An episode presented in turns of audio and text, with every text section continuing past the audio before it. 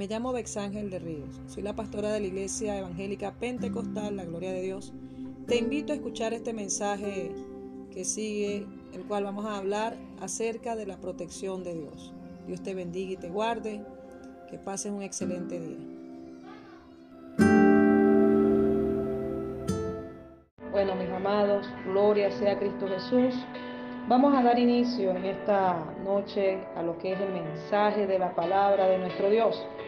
Voy a invitarles a buscar en el libro de Salmo, el Salmo 27, un salmo muy conocido por muchos. Quisiera compartir esta palabra con todos ustedes. En el Salmo 27. Padre, en el nombre de Jesús, miren este momento cuando me dispongo a predicar tu palabra, Señor. Yo te ruego, mi Dios, que seas tú glorificándote conforme a tus promesas, conforme a lo que enseña tu escritura, conforme, Dios mío, a tu misericordia, Señor. Padre, en esta hora reprendo todo pensamiento antagónico a tu voluntad. Reprendo todo principado, todo espíritu inmundo de la clase y jerarquía que sea que quiera perturbar a tu pueblo en esta noche, Señor. Mira cada uno de los amigos, cada uno de los hermanos que va a escuchar este mensaje en esta noche. Pueda ser mi Dios, tu Espíritu Santo, tratando con ellos de una manera grande y maravillosa, Señor. En el nombre de Jesús. Amén y amén. Gloria al Señor. Y tomamos la lectura de la palabra de nuestro Dios en el Salmo 27. Leo en el nombre del Padre, Hijo y Espíritu Santo. Dice, Jehová es mi luz y mi salvación. ¿De quién temeré? Jehová es la fortaleza de mi vida. ¿De quién he de atemorizarme? Cuando se juntaron contra mí los malignos, mis angustiadores y mis enemigos para comer mis carnes, ellos tropezaron y cayeron. Aunque un ejército acampe contra mí, no temerá mi corazón. Aunque contra mí se levante guerra, yo estaré confiado. Una cosa he demandado a Jehová y esta buscaré. Que esté yo en la casa de Jehová todos los días de mi vida para contemplar la hermosura de Jehová y para inquirir en su templo. Amén. Amados hermanos, hemos tomado la lectura en el Salmo 27 y quisiera hablarles acerca de la protección de Dios. Dios es un Dios que guarda a sus hijos, que guarda a su pueblo, que lo protege en cualquier momento de tribulación, de circunstancias que estén atravesando. Dios ha prometido guardar a, sus hijos, guardarlos del mal, preservarlos del tiempo de la tribulación inclusive y de los tiempos de mayor angustia. Y que lo que iba a permitir sobre nosotros solamente iban a ser cosas que nosotros pudiéramos, eh, por decirlo así, pasar, que cosas que nosotros pudiéramos atravesar tranquilamente. Esto me recuerda el día que Jesús le dijo a los discípulos, pasemos al otro lado. Amados hermanos, el maestro se sentía cansado, porque había tenido una tremenda cruzada, había predicado la palabra, Dios había hecho milagros, señales, prodigios, Jesús se había, aleluya, glorificado en aquel lugar y se sentía su carne, su cuerpo cansado. Cuando Él le dijo a los apóstoles, pasemos al otro lado, Él les dio una palabra de afirmación una palabra profética. Él le dio una orden prácticamente. Vamos a pasar a la otra parte del mar. Lo que sucedió fue que estando a mitad de camino, una gran tempestad se levantó.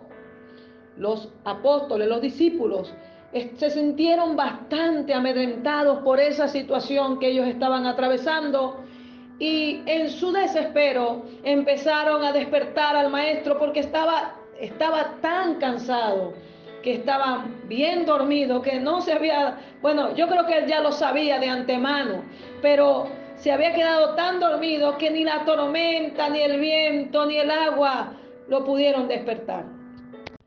Pero lo que sí lo pudo despertar fue el clamor de sus discípulos cuando lo despertaron y le dijeron, gloria sea el Señor, Señor, No tienes cuidado de nosotros que perecemos. Jesús se levantó y reprendió al viento, reprendió el mar y se hizo grande bonanza. Esta lectura nos deja una enseñanza maravillosa, amados. Yo me gozo cuando leo en los evangelios la historia de Jesús, porque nosotros nos reflejamos en ella.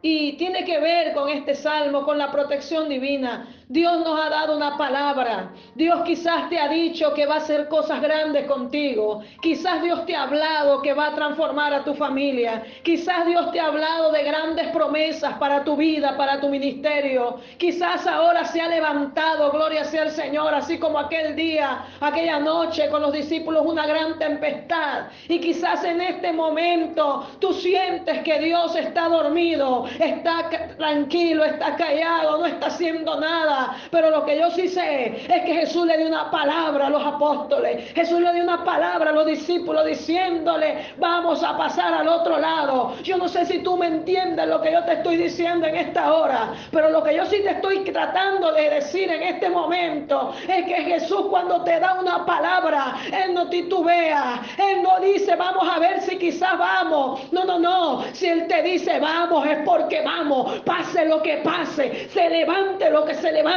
suceda lo que suceda, tú vas a llegar al otro lado porque Jesús lo dijo.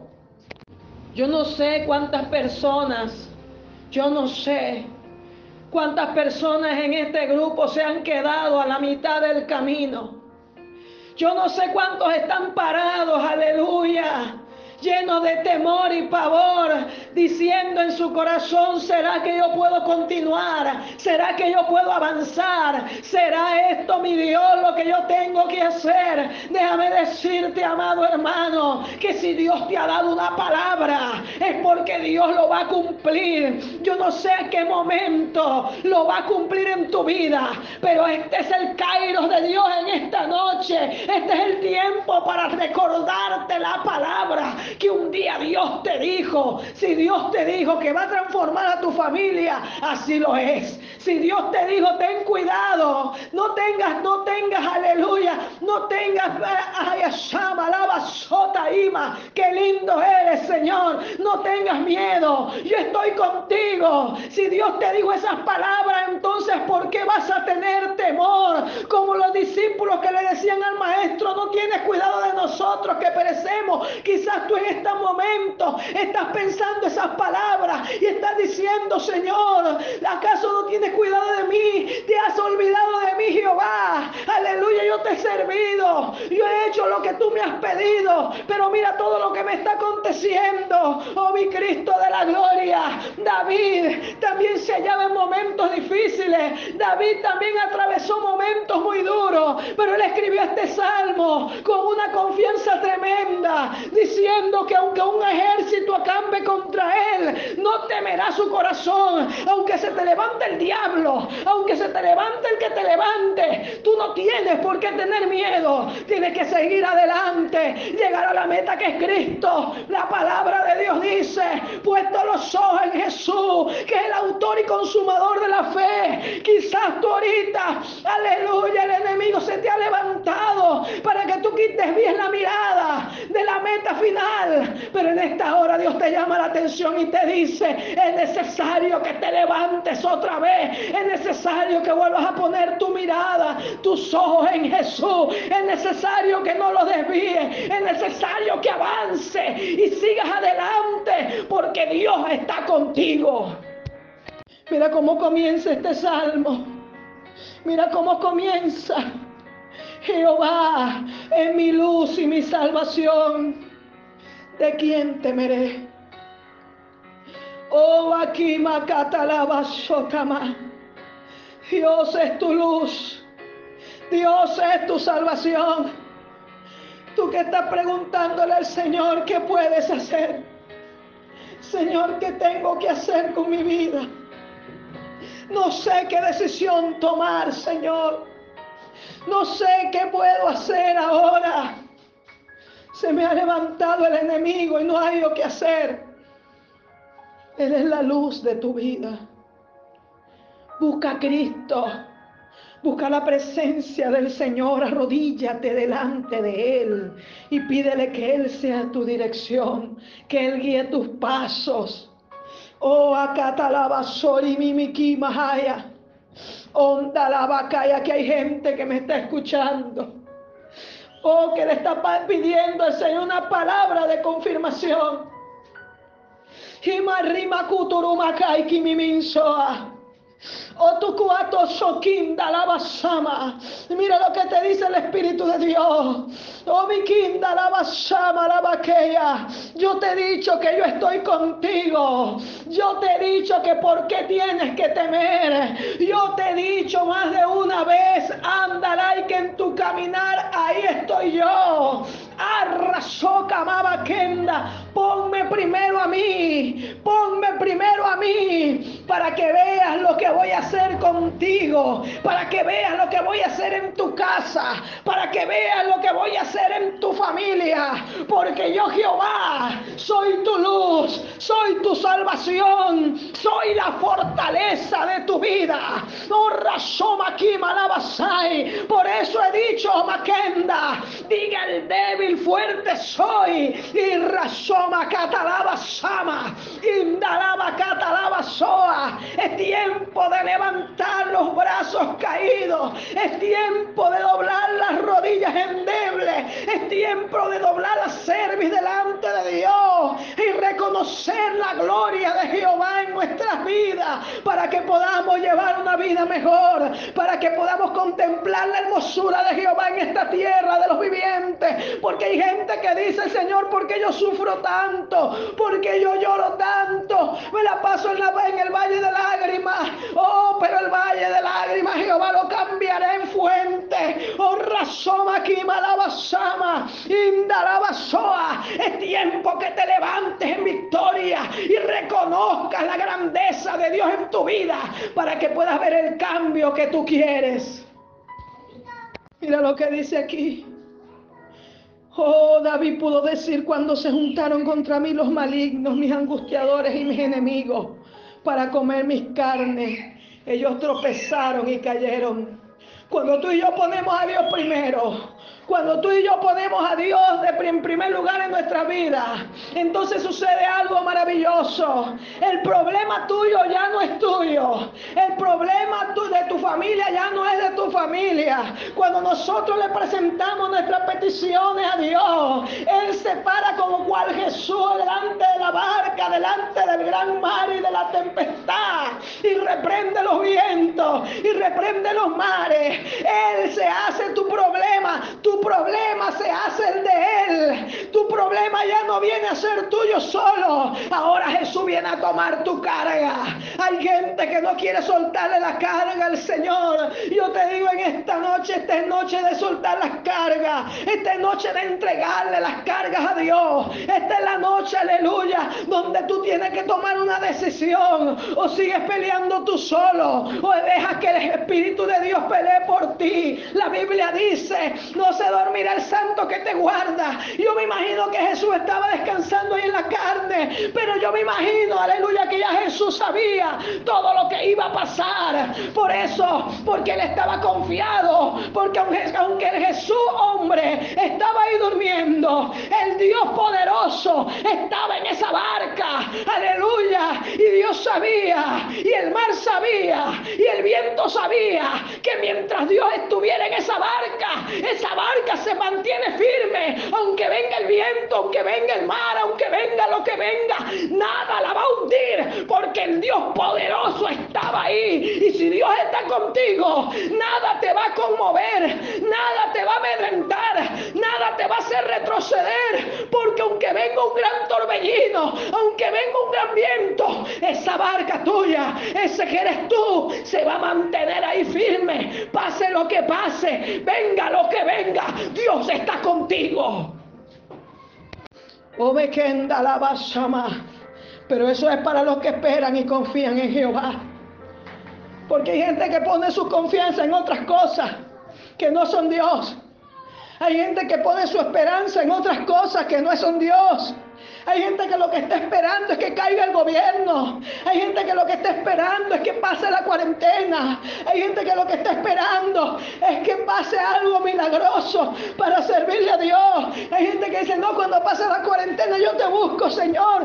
Aquí estamos, yo estoy aquí en Perú y esto comenzó desde marzo. Ya vamos para, ya vamos a, a mediados del mes de julio y nosotros seguimos sirviéndole al Señor. Amado hermano, no dejes que el diablo te confunda. Tú mantente firme donde Dios te ha puesto. Tú mantente firme a hacer lo que Dios ha establecido. Que aunque se levante lo que se levante, aunque contra ti se levante guerra, tú puedes estar confiado que Dios está contigo. Hoy en día estamos en tiempos de valientes, donde los valientes de Jehová, así como los valientes de David, se tienen que levantar en victoria. Mantener la confianza en el Señor, mantener esa fe, aleluya, que cuando nosotros estamos en la presencia de Dios, el respaldo de Dios permanece en nuestras vidas y no vamos a ser conmovidos. Se conmueven aquellos que no tienen esperanza. Se conmueven aquellos que no tienen a Dios en el corazón. Se desesperan aquellos que no confían en Jehová. Pero mi Biblia dice en el libro del profeta Jeremías, bienaventurado el hombre que confía en Jehová, hablando de hombre y mujer, bienaventurado. Pero unos versículos antes allí dice la palabra del Señor, maldito el hombre que confía en el hombre y pone su carne por su brazo. ¿Sabe por qué? Porque cuando nosotros desviamos nuestra confianza de las cosas de Dios, acarreamos maldiciones a nuestra familia, acarreamos maldiciones en nuestras vidas. Cuando nosotros empezamos a tener nuestra esperanza en el dinero, en la riqueza, en los trabajos, en las personas que no son Dios, entonces empezamos a ver cómo las cosas se desbaratan y se, se destrozan. Porque todo lo que no viene de Dios, todo lo que no proviene de Dios es destrucción y muerte. Pero todo lo que viene de arriba, todo don, todo don bueno, toda buena dádiva viene del Padre de las luces. Que es lo que yo te quiero decir con esto. Ciertamente tu trabajo te lo dio Dios, pero tú cuando no debes confiar en tu trabajo, tú tienes que confiar en Jehová. Ciertamente Dios te ha dado la salud, pero tú no tienes que confiar en tu salud, tú tienes que confiar en Jehová. Ciertamente Dios te ha dado tu esposo, tu esposa, pero tú no tienes que confiar en ellos. Tu confianza tiene que estar puesta en Jehová. Y cuando nosotros empezamos a comprender estas cosas, decimos como dijo el profeta, decimos como dijo David, una cosa he demandado a Jehová, esta buscaré, que esté yo en la casa de Jehová todos los días de mi vida, porque David entendía que en la presencia de Dios hay algo maravilloso. David entendía que la bendición se consigue en su casa. David entendía que la, la bendición se conseguía, aleluya, y en la presencia de Dios, en el ayuno, en el en el lamento, en el silicio, en el arrodillarnos delante de Él y poner toda nuestra esperanza en la bendición que viene de arriba. Sokimima Catalaba. ¿Sabes por qué? Porque Dios te va a esconder en su presencia. Como dice en el verso 5. Él me esconderá en su tabernáculo en el día del mal. Él me esconderá en su tabernáculo. Cuando tú y yo confiamos en Dios y no llegamos a su presencia, la protección divina nos alcanza, nos arropa. Pasa como cuando Job vino, vino Satanás y le dijo a Jehová, ¿acaso teme Job a Jehová de balde? No le has acercado, no le has protegido a él y a toda su familia, a él y a toda su casa, sus posesiones. Prácticamente Satanás le dijo a, a Jehová, que él no podía tocar a Job porque Dios lo había acercado. Cuando nosotros confiamos en Dios, aleluya, Dios protege nuestra casa, protege nuestra vida. Hay gente que se pone un trapo en la boca, se llena de alcohol y lejía, cuidándose de un virus. Pero yo te digo algo, cuando te toca morirte, te toca. Cuando te toca ir a la presencia de Dios, te toca. Aunque tú cargues 40 trapos de eso en la boca, aunque tú te bañes en lejía, el día que te tengas que presentar delante de Dios, así será. No le tengas miedo a la muerte. Témele a Dios, aleluya, que es el que puede romper los huesos y el alma en el infierno. Amado hermano, no le tengas miedo a la muerte. Tenle temor al Señor, aleluya, que es el que puede entregarte a ella. Eh, porque Jehová es vida, es luz y salvación. Y cuando nosotros confiamos en Él, amado hermano, la Biblia dice que aunque el que esté muerto, aún el que esté muerto, ese vivirá en la presencia de Dios. Y la palabra de Dios dice que Dios no es Dios de muertos, Dios es Dios de vivos. Hay gente, cuando se muere, vienen los familiares y les rezan nueve días. Le rezan a la Virgen, le rezan al otro, le rezan a la otra y le dicen, le dicen a la Virgen que interceda por él delante de Dios para que, para que su, su, su alma descanse. Amados, déjeme decirle algo. Aleluya, la salvación nosotros la conseguimos aquí en vida, no cuando estamos muertos ya. Porque el alma que pecare, esa morirá. Esa morirá y será destinada a un lugar de tormento. Pero cuando tú y yo nos arrepentimos y nos convertimos a Cristo, porque no es solamente arrepentirse y confesar a Cristo y volver a hacer las vagabunderías que hacíamos en el mundo. No, Señor, así no es. Porque hay gente que se arrepiente y después se arrepiente de haberse arrepentido. No es así.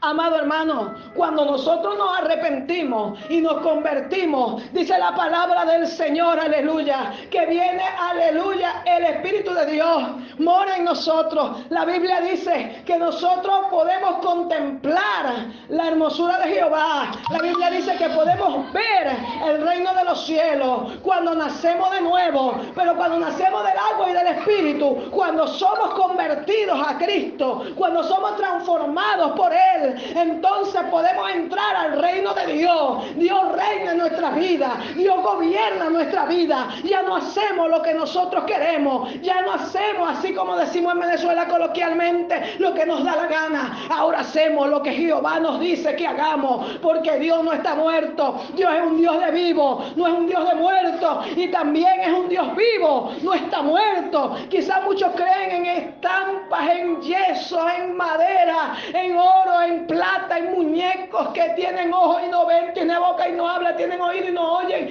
pero mi Dios tiene oídos y si oye, mi Dios tiene ojos y ve, mi Dios tiene boca y habla, y los que son sus hijos escuchan su voz y le siguen. Dice la palabra del Señor, cuando Dios nos protege y nos salva, que Él empieza a honrarnos delante de nuestros enemigos.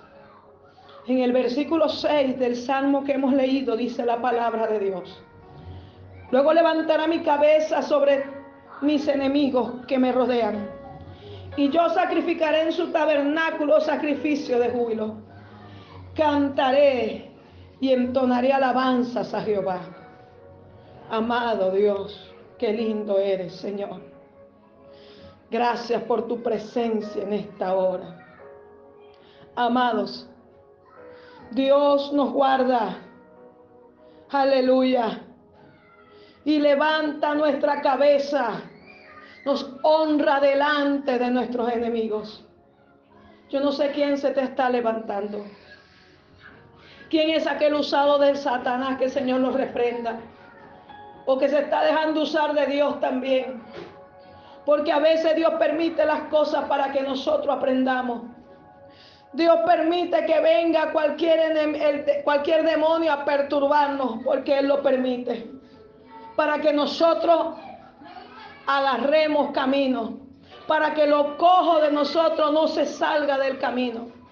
Dios quiere que nosotros entendamos, gloria sea Cristo Jesús, que Él quiere cambiar nuestra vida, pero a veces Dios tiene que motivarnos. Dios permitió que aquella ballena se trabajara a Jonás, porque Jonás no quería hacer la voluntad de Dios. Él decidió irse a otro camino, en vez de irse a Nínive a hacer la voluntad de Dios. Ya Dios tenía preparado un submarino para Jonás, aleluya. Ya Dios tenía preparado a aquel que lo iba a llevar a hacer la obra de Dios. Dios tiene preparado para ti aquel submarino si tú no estás, te pones las pilas, hermano. Si tú no estás haciendo la voluntad de Dios y empiezas a hacer de las tuyas, entonces Dios permite ciertas cosas en tu vida para que entiendas y te motiva para que hagas la voluntad de Dios. Aquí hay gente que me está escuchando, que Dios le ha dicho que suba unos propósitos y todavía está pidiendo confirmación. Aquí hay gente que me está escuchando, que Dios le ha dicho que deje ciertas cosas y él todavía no entiende. Espera el submarino de Dios. Si no te pone las pilas, Dios te va a obligar a hacerlo, porque Dios tiene la forma de que nosotros hagamos las cosas. Ahora, si empezamos a contender con el Espíritu de Jehová, solamente nos espera una, cosa. Lo que le pasó a Coré, a Coré en su rebelión fue tragado directamente al infierno. Yo quiero que tú entiendas lo que Dios está hablando en esta hora. Amado hermano, esto no es mujiganga ni cuento de camino. Dios es un Dios serio y se respeta. O le sirves como es, o sencillamente, aleluya, Dios va a ser como Saúl. Va a empezar a cortar a más de uno por ahí. Porque la palabra de Dios dice. El que no es conmigo es contra mí. Y el que no recoge desparrama. Tú no le puedes servir a Dios a tu manera, a tu conveniencia. Tú tienes que servirle a Dios como Dios quiere que le sirva. Y para eso dejó un manual, para eso dejó la Biblia, para eso dejó la palabra, para eso dejó pastores, maestros, evangelistas, profetas, aleluya. Para eso Dios dejó un cuerpo ministerial para que, aleluya, usted y yo le sirvamos al Señor. Por ahí hay muchos, muchos chivitos descarriados que no se congregan en la iglesia, sino que dicen, no, yo no necesito un pastor para ser cristiano. Yo solamente reconozco a Cristo y le sirvo a Dios como yo quiera. Con eso no doy ofrenda ni pago diezmo. Amado, usted está equivocado. Usted tiene que sujetarse a un pastor, porque si no, ¿cómo se le va a sujetar a Dios si no obedece a su palabra? Hay que ser pobre y humilde. Hay que entender que en nuestra pobreza espiritual necesitamos de Dios para sobrevivir. La Biblia habla de un hombre, ya con esto estamos concluyendo, de un hombre en el libro de Apocalipsis que era un pastor de una iglesia. Y le dijo así, tú dices que eres rico y que te has enriquecido y que no tienes necesidad de ninguna cosa. Pero yo te digo, delante de la presencia del Señor ese hombre era un pobre, ciego y desnudo y le dijo, por tanto te aconsejo que de mí compres oro fino y ropas blancas para que te vistas y cubra la vergüenza de tu desnudez. Amados, esto no es tener una Biblia en el brazo. Esto no es, gloria sea el Señor, decir que somos cristianos. Esto no es decir que somos evangélicos o evangélicas porque cargamos una falda larga y un velo en la cabeza. Esto no es decir yo le sirvo a Dios porque lo tengo en mi boca y porque digo gloria a Dios, aleluya. Cualquiera lo hace, hasta los curas hoy en día parecen evangélicos. Usted no lo ha visto predicando. Hay, hermanas que parecen en monjas. Y hay monjas que hacen obras más misericordiosas que las mismas cristianas. Amados, esto no es decir que lo soy. Jesús pudo decir estas palabras. Este pueblo de labios me honra, pero su corazón está lejos de mí. Hay gente que no ha entendido que Dios lo que quiere es una gente que sea seria con Él. Una persona que se enserie con Él, que haga caso al Señor porque hay gente que quiere que Dios lo bendiga, que Dios lo prospere lo guarde y lo cuide. Pero anda en un juego con Dios. No ha entendido, gloria sea el Señor, que Dios no es juguete de nadie.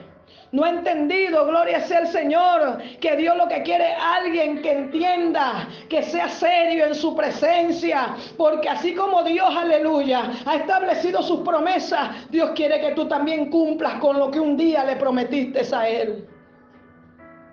Hay gente que abre la Biblia en el Salmo 27. Dice que para que Dios lo proteja. Otro habla en la Biblia en el Salmo 91 para que Dios lo proteja y que para que se vayan los demonios y la brujería no los toque. Pero yo le voy a decir algo. Y Satanás también se sabe la Biblia. Él se la sabe más que usted. Se la, es más, se la citó a Jesús allá en el desierto. Le dijo, lánzate porque Él mandará ángel ángeles que te guarden en todos tus caminos. Para que tu pie no tropiece en tierra. ¿Y usted cree que abriendo la Biblia Él se va a ir? No. Pero ¿sabes cuándo Dios te protege? Cuando tú te afirmas con Dios. Cuando tú le das lugar al Espíritu Santo. Cuando tú abres tu corazón al Espíritu Santo. Cuando lo dejas entrar en tu vida. Cuando no andas con una jugadera con Dios. Aleluya. Viviendo una vida doble. En tu casa eres una cosa y en la iglesia delante de los hermanos eres otra. Cuando tú y yo nos afirmamos en los caminos del Señor, entonces la protección divina, cual Job, empieza a guardar nuestra casa, empieza a guardar nuestra vida, amado hermano. Ahí sí viene la protección de Dios. Ahí ya no vas a estar asustado, metiéndote abajo en la cama, tapándote la sábana para que no te pegue el COVID. Ahí sí no vas a estar asustado ya. Gloria al Señor. Porque hay gente que cree que con rituales. Hay mucha gente que tragó un pelo, tomó sopa de pelo, infusión de pelo. Oye, pero qué cochinada. Porque querían la protección divina, no se guarde para Dios para ver. Y se le va a atorar el pelo en la garganta. Gloria sea Cristo Jesús. Esto no es así, amado. Esto no es con perfumes raros, eso lo hacen los brujos. Esto no es con, una pomada especial, tú sabes, para que Dios me cuide. O con, o con, o con un, un amuleto para que me dé buena suerte. Los brujos hacen esas cosas, se cruzan, se ponen eh, tiritas de colores y que para que no les, no les caiga la maldad. No, hermano. Si usted y yo no nos afirmamos, dice la Biblia, arrepentidos o igualmente pereceréis pereceremos con el mundo. Pero cuando nosotros nos afirmamos y somos fieles a Dios, somos fieles en lo mucho, somos fieles en lo poco, somos fieles en lo que Dios nos ha puesto, le servimos al Señor con temor y temblor y gran reverencia. La Biblia dice en el libro de Isaías, capítulo 62, aleluya, perdón, capítulo 66, verso 2, dice la palabra del Señor, que Jehová hizo todas las cosas que por su mano han sido hechas, pero Él mirará, dice yo miraré aquel que es pobre y humilde de espíritu y que tiembla mi palabra. Si hiciste esa oración, te felicito. Sigue adelante. Avanza en los caminos del Señor y no te detengas. Busca una iglesia donde congregarte. Afírmate en los caminos del Señor. Cómprate una Biblia. Gente que compra celulares caros y no tiene Biblia. Cómprate una Biblia, busca de Dios. Y ya vas a ver un cambio en tu vida. Pero eso sí, vive el Evangelio un día a la vez. Y no te vas a cansar. Vive el Evangelio.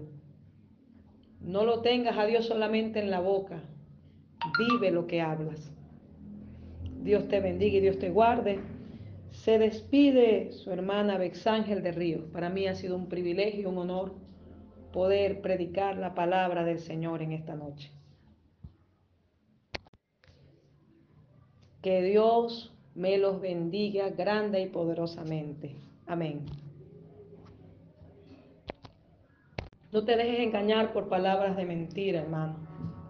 De gente que con astucia te diga, que Dios lo que mira es el corazón, que Dios conoce que tú eres débil, tranquilo, Dios conoce y sigues viviendo una vida de desorden, sigues viviendo una vida de pecado.